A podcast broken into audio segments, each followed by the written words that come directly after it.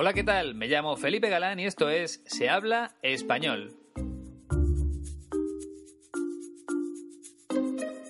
Bienvenido, bienvenida al podcast número 20 de Se habla español, dedicado en esta ocasión al piloto de Fórmula 1 Fernando Alonso, que nació en Oviedo, a 120 kilómetros de León, donde se encuentra la Escuela de Español de mi amigo Iñaki. Ya sabes que se llama 15TC y que su página web es www.15tc.es.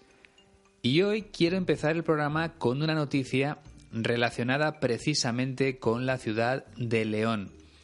Pero antes voy a preguntarte una cosa.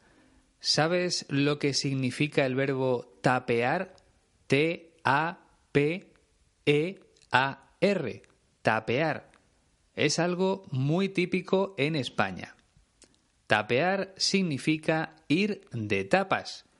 Y tú te preguntarás, ¿y qué es una tapa? Pues una tapa es un aperitivo que se sirve en la mayoría de los bares o restaurantes españoles acompañando a la bebida que tú pides. Por ejemplo, tú entras en un bar y pides una cerveza, un vino, un refresco sin alcohol y el camarero, además de esa bebida que tú has pedido, te pone una tapa, un plato pequeño o grande, depende del lugar, repleto de comida típica. Puede ser paella, queso, tortilla de patatas, calamares, jamón, incluso en algunos sitios te ponen una hamburguesa entera. Y lo mejor es que esas tapas suelen ser gratuitas, no te cuestan dinero. Por tanto, tapear significa ir a un bar o a varios bares, generalmente antes de la hora de la comida, para probar las tapas, los aperitivos que te van sirviendo en cada uno de ellos con la bebida. Como te decía antes, es una tradición, una costumbre muy popular aquí en mi país. Bueno, pues resulta que la edición española del Huffington Post ha realizado una encuesta para conocer la mejor ciudad española para tapear, para ir de tapas. Y resulta que la ciudad ganadora ha sido León, justo donde se encuentra la Escuela de Español 15TC. En esa votación, realizada a través de Internet, León ha obtenido más de 10.000 votos. En segundo lugar, aparece la ciudad de Almería con 6.600 votos. Y en tercera posición, Granada con 5.000 votos.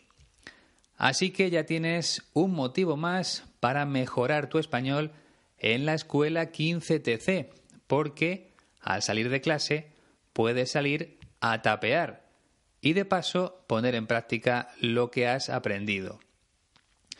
El Huffington Post dice textualmente en su artículo, el tapeo de calidad y también gratis con la bebida y el encanto de su casco viejo, de su centro histórico, convierten a León en una ciudad imprescindible para los amantes de la tapa.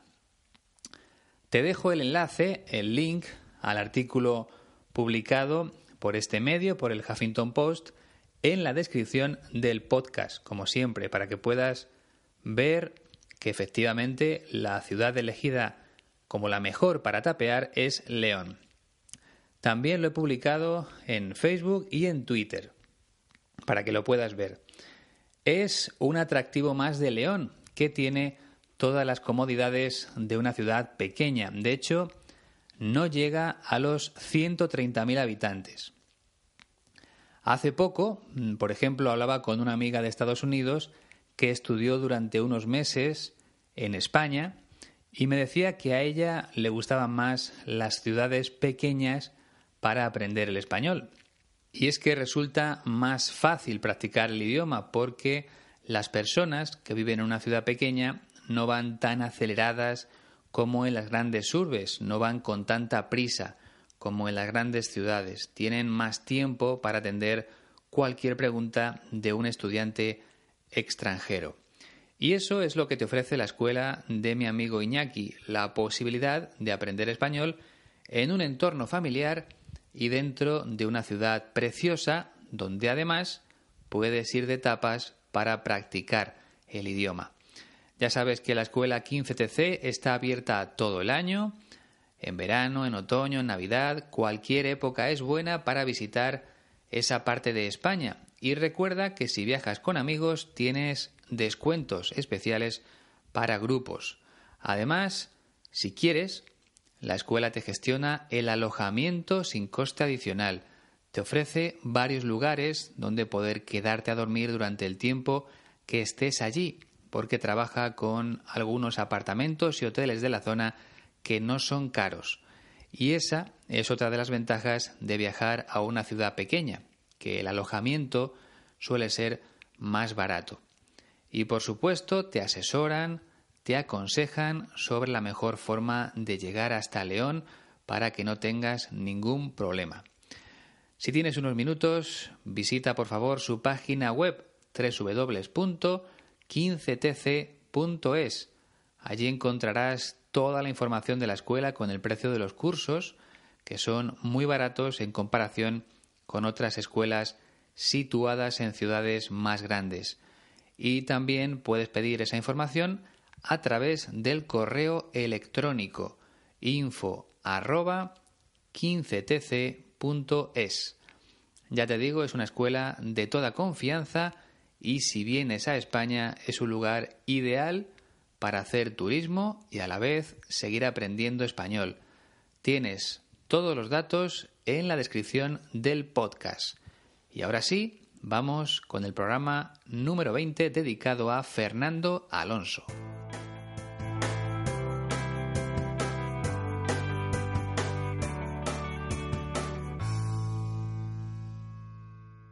En primer lugar, como siempre, me gustaría dar las gracias a las personas que han realizado un donativo a través de la página de iVox de forma segura con PayPal.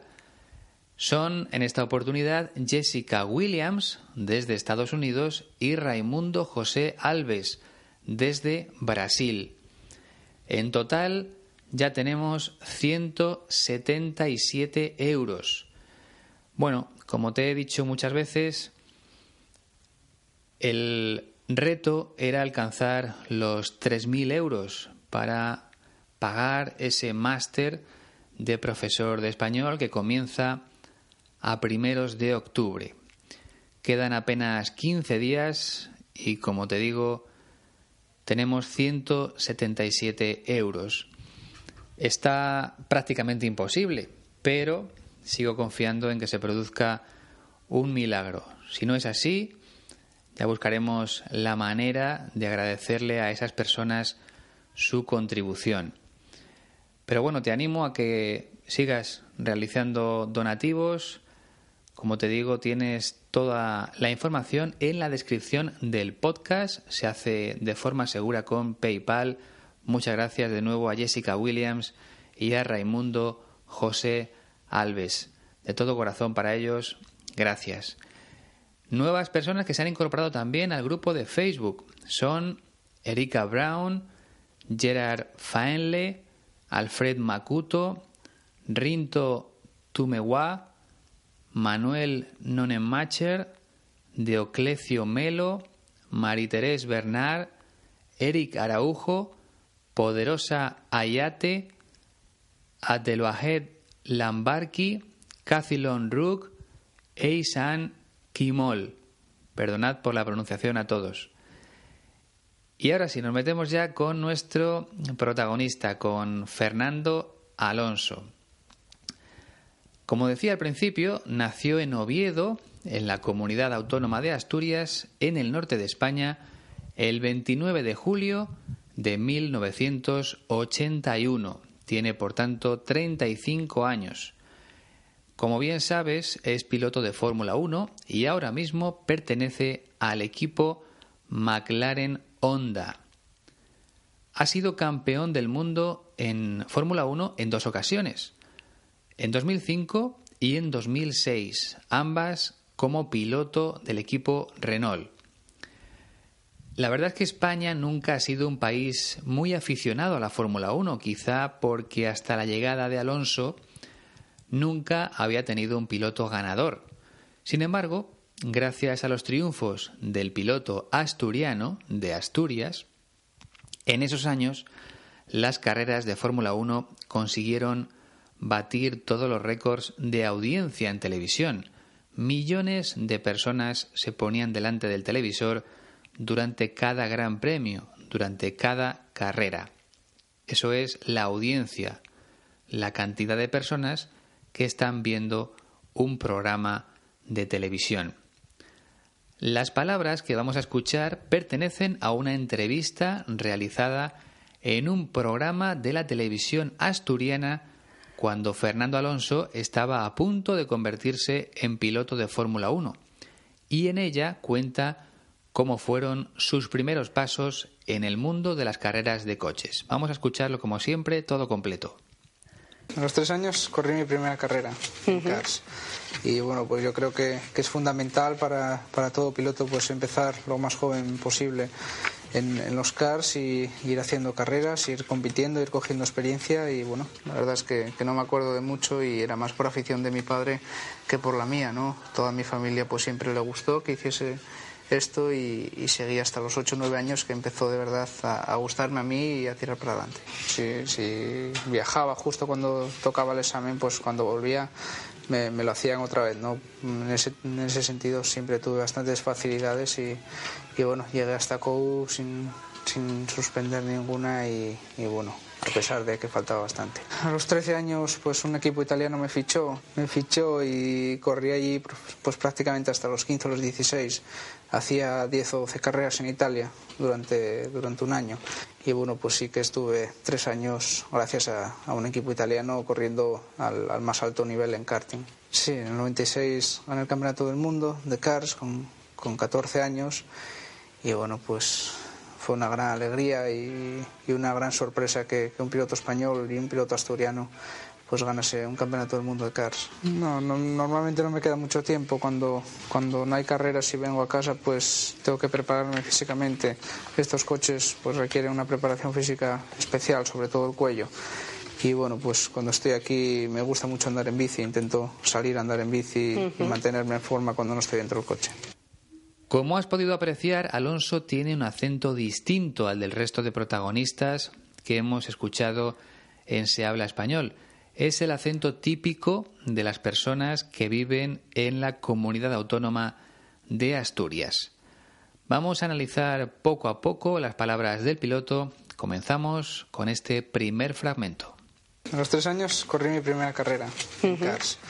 Y bueno, pues yo creo que, es fundamental para, todo piloto pues empezar lo más joven posible en, los Cars y ir haciendo carreras, ir compitiendo, ir cogiendo experiencia. A los tres años, cuando tenía tres años, corrí mi primera carrera en karts. Participé en mi primera competición de karts. Un kart es un pequeño vehículo con cuatro ruedas que se utiliza para que los niños se diviertan en circuitos cortos, de poco recorrido, con pocos metros de longitud. De hecho, muchas ciudades cuentan con un circuito de karts donde los niños y también los jóvenes e incluso los mayores acuden con sus amigos para pasar un rato agradable, para competir entre ellos, para comprobar quién es el más rápido sobre la pista. Por supuesto, hay que pagar una cantidad de dinero para poder utilizar esos vehículos. Y esa modalidad o ese deporte de motor se denomina, se llama karting. Bueno, pues Fernando Alonso empezó en el mundo de las carreras al volante de un kart cuando apenas contaba con tres años de edad, antes incluso de ir al colegio por primera vez. Podemos decir que fue un piloto muy precoz. P-R-E-C-O-Z. Precoz. Decimos que alguien es precoz cuando empieza a realizar una determinada actividad muy pronto, con pocos años, antes que el resto de las personas. Eso significa precoz. Por ejemplo, ahora mismo se me ocurre que el cantante mexicano Luis Miguel también fue muy precoz, porque empezó a cantar muy pronto. Si no recuerdo mal, lanzó su primer disco con apenas 12 años. Pues lo mismo sucedió con Fernando Alonso como piloto. Fue muy precoz. Y luego dice, yo creo que es fundamental para todo piloto empezar lo más joven posible en los karts. Es decir, él entiende que es fundamental, que es clave, importante, que los pilotos empiecen lo antes posible, cuanto antes, en el mundo de los karts, porque se trata de ir haciendo carreras, de ir participando en carreras, de ir compitiendo, de ir cogiendo experiencia. Competir, como ya te he dicho en alguna ocasión, significa luchar, pelear con otras personas por conseguir un objetivo. Aunque en este caso luchar no significa utilizar la fuerza física, sino más bien la inteligencia o la habilidad a la hora de conducir un vehículo. Por cierto, en algunos países de, Latinoamérica utilizan el verbo manejar en vez de conducir. En España apenas lo usamos, siempre decimos conducir. Y es un verbo quizá algo complicado. Si te parece, vamos a repasarlo en presente. Yo conduzco, tú conduces, él conduce, nosotros conducimos, vosotros conducís y ellos conducen. Sobre todo la primera persona yo conduzco. Ahí puedes encontrar alguna dificultad. Por último, para que quede claro, coger experiencia significa adquirir práctica y eso es algo que se consigue con el tiempo, a base de repetir esa misma actividad en este caso la de conducir un vehículo. En Latinoamérica, en algunos países, por ejemplo, dicen, como te comentaba antes, manejar un vehículo. Vale, pues vamos ya con el segundo fragmento. La verdad es que, no me acuerdo de mucho y era más por afición de mi padre que por la mía, ¿no? Toda mi familia pues siempre le gustó que hiciese esto y, seguí hasta los 8 o 9 años que empezó de verdad a, gustarme a mí y a tirar para adelante. La verdad es que no me acuerdo de mucho. Aquí Fernando Alonso se refiere a que no recuerda mucho de aquella época de su vida. Y es lógico, porque solo tenía tres años. Ya lo he comentado en alguna ocasión, pero es importante repasar la diferencia de uso de los verbos acordarse y recordar, el significado es básicamente el mismo, retener o almacenar en la cabeza cosas que sucedieron en el pasado, que ocurrieron hace tiempo. Pero si utilizas el verbo acordarse, debes tener en cuenta algunas cosas. Se trata de un verbo reflexivo, un verbo que muestra una acción que realizas sobre ti mismo. Por ejemplo, Verbos reflexivos, lavarse, ducharse, levantarse, acostarse, son cosas que te haces a ti mismo. Eso es un verbo reflexivo. Yo me ducho, lo hago yo mismo, yo me lavo.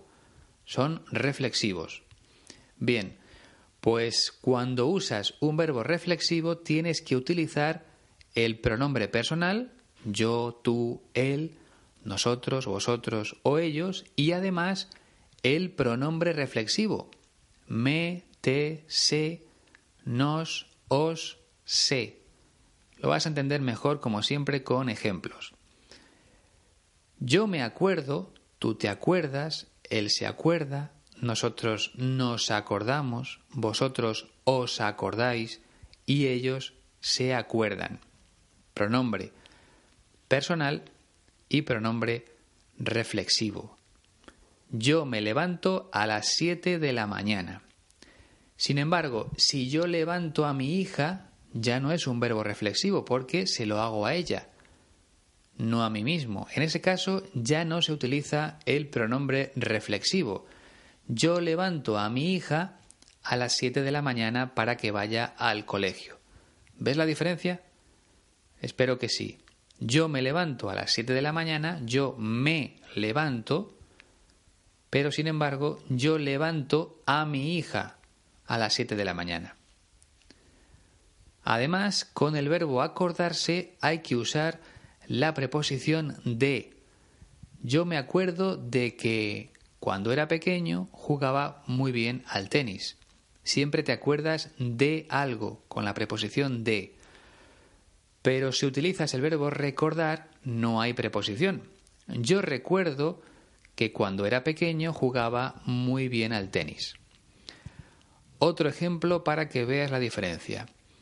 Cuando te encuentras a un amigo de tu infancia después de mucho tiempo, puedes decirle, yo todavía me acuerdo de tu nombre o yo todavía recuerdo tu nombre. Aquí sin la preposición de. Vale, vamos a continuar. Dice aquí Fernando Alonso, era más por afición de mi padre que por la mía. Es decir, él empezó a pilotar un kart con tres años por afición de su padre, porque le gustaba a su padre.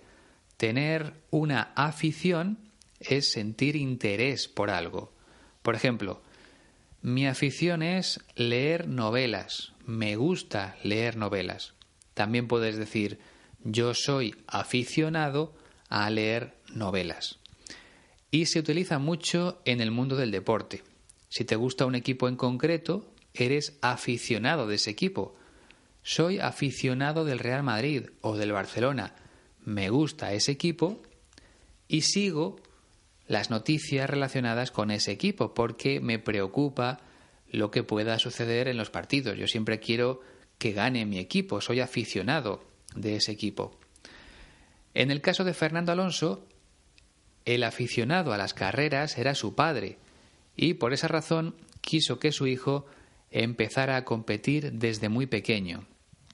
El padre tenía la ilusión de que en un futuro su hijo se convirtiera en un piloto famoso, tal como sucedió años más tarde.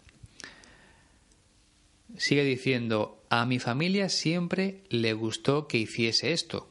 Su familia siempre quiso que fuera piloto de carreras. Y seguí hasta los ocho o nueve años, que empezó de verdad a gustarme a mí y a tirar para adelante. Siguió pilotando karts hasta que tenía ocho o nueve años, cuando descubrió que de verdad le gustaba. Hasta entonces lo había hecho porque su padre quería que lo hiciese. Pero con esa edad, ocho o nueve años, se dio cuenta de que en realidad también le gustaba a él, también le parecía una actividad o un deporte divertido.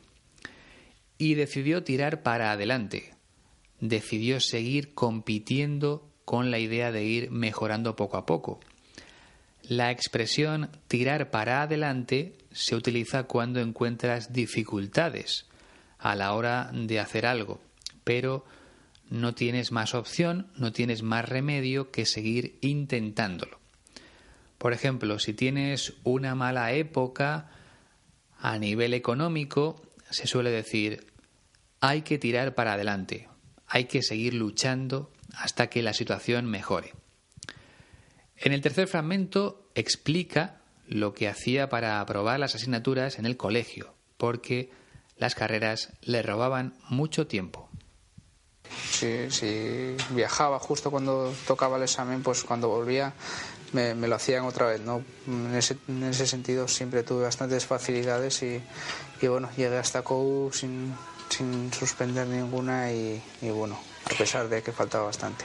Si viajaba justo cuando tocaba el examen, pues cuando volvía me lo hacían otra vez. En ocasiones le coincidía un examen con un viaje a una carrera. En este caso, coincidir significa que dos cosas se producen en el mismo momento, en el mismo día. Algunas veces Fernando Alonso tenía que viajar a otra ciudad o a otro país para participar en una carrera y ese mismo día en el colegio también tenía un examen. ¿Y qué pasaba en esos casos? Que los profesores le hacían el examen cuando regresaba del viaje. Sus compañeros lo hacían un día y él otro. Dice Fernando Alonso que en ese sentido siempre tuvo bastantes facilidades. Los profesores se lo ponían fácil para que pudiera seguir con su carrera como piloto. En este caso, tener facilidades es tener ciertos privilegios con respecto a tus compañeros de clase. Continúa diciendo, llegué hasta COU sin suspender ninguna. Se refiere a que no suspendió ninguna asignatura, a que aprobó todas las asignaturas, todas las materias del instituto hasta llegar a COU. Y COU, C-O-U, son las siglas de Curso de Orientación Universitaria, un curso que ya no existe en España porque cambió la ley de educación y ahora tiene otro nombre. A mí sí me tocó hacer el COU. Era el curso previo a la universidad, por eso se llamaba Curso de Orientación Universitaria. Ahora ese curso se llama Segundo de Bachillerato. Bueno, pues Fernando Alonso fue aprobando, fue superando las asignaturas, las materias de todos los cursos hasta llegar a COU, a las puertas de la universidad. Como decía, una asignatura es cada una de las materias que se estudian en un curso académico, por ejemplo. Son asignaturas las matemáticas, el inglés, la física, la química, la literatura, Todas esas materias son asignaturas que debe superar o aprobar para pasar al siguiente curso. Y Fernando Alonso dice que no suspendió ninguna de esas asignaturas a pesar de que faltaba mucho a clase. En este caso, el verbo faltar significa no acudir a clase, no ir a clase. Y la expresión a pesar de quiere decir que has podido hacer algo aunque has encontrado dificultades. Por ejemplo, todos los días me levanto temprano, pronto, a pesar de que no me gusta mucho madrugar. Me cuesta levantarme, pero al final lo hago todos los días porque no tengo más remedio. En esos casos se utiliza la expresión a pesar de. Vamos ya con el cuarto fragmento. A los 13 años, pues un equipo italiano me fichó, me fichó y corrí allí pues prácticamente hasta los 15 o los 16. Hacía 10 o 12 carreras en Italia durante, durante un año. Y bueno, pues sí que estuve tres años gracias a, un equipo italiano corriendo al, al más alto nivel en karting. A los 13 años, un equipo italiano me fichó. Cuando tenía 13 años, un equipo italiano de karts contrató a Fernando Alonso él competía con un vehículo de un equipo español, pero recibió una oferta para marcharse a Italia. En el mundo del deporte hablamos de fichar cuando nos referimos a contratar a un piloto o a un jugador. Por ejemplo, hace años el Real Madrid fichó, contrató a Cristiano Ronaldo o el Barcelona fichó a Leo Messi cuando tenía 12 años. Fichar es lo mismo que contratar. Continúa diciendo, corrí allí prácticamente hasta los 15 o los 16. Se refiere a su edad. Compitió con aquel equipo italiano hasta los 15 o 16 años. Prácticamente puede sustituirse por casi. Corrió en Italia casi hasta los 15 o 16 años. Hacía 10 o 12 carreras en Italia durante un año en aquella época solía correr 10 o 12 carreras cada año. Estuve corriendo tres años al más alto nivel en karting gracias a un equipo italiano. Realizar una actividad al más alto nivel significa hacerlo con los mejores. Por ejemplo, si quieres competir al más alto nivel en el mundo del baloncesto, tienes que jugar en la NBA. En España decimos NBA, en Estados Unidos NBA. Bueno, pues eso con respecto al mundo del baloncesto. Fernando Alonso pilotó al más alto nivel en el mundo del karting gracias a un equipo italiano. Quinto fragmento. Sí, en el 96 gané el Campeonato del Mundo de Cars con, con 14 años y bueno, pues fue una gran alegría y, una gran sorpresa que, que un piloto español y un piloto asturiano pues ganase un campeonato del mundo de cars. En el 96, en 1996, gané el campeonato del mundo de karts con 14 años. Ese año Fernando Alonso se convirtió en el mejor piloto de karts del planeta, del mundo, con apenas 14 años. Un campeonato es una competición donde luchas deportivamente con otros pilotos para ser el mejor, para ganar. Fue una gran alegría y una gran sorpresa que un piloto español y un piloto asturiano pues ganase un campeonato del mundo de karts. Creo que esta frase se entiende muy bien. En aquel momento no había buenos pilotos españoles en el mundo del karting. Por eso su victoria resultó sorprendente. Y él destaca su procedencia, Asturias, al norte de España. Deja muy claro que él es un piloto de esa tierra, un piloto asturiano. Sexto y último fragmento. No, normalmente no me queda mucho tiempo. Cuando, cuando no hay carreras y vengo a casa, pues tengo que prepararme físicamente. Estos coches pues requieren una preparación física especial, sobre todo el cuello.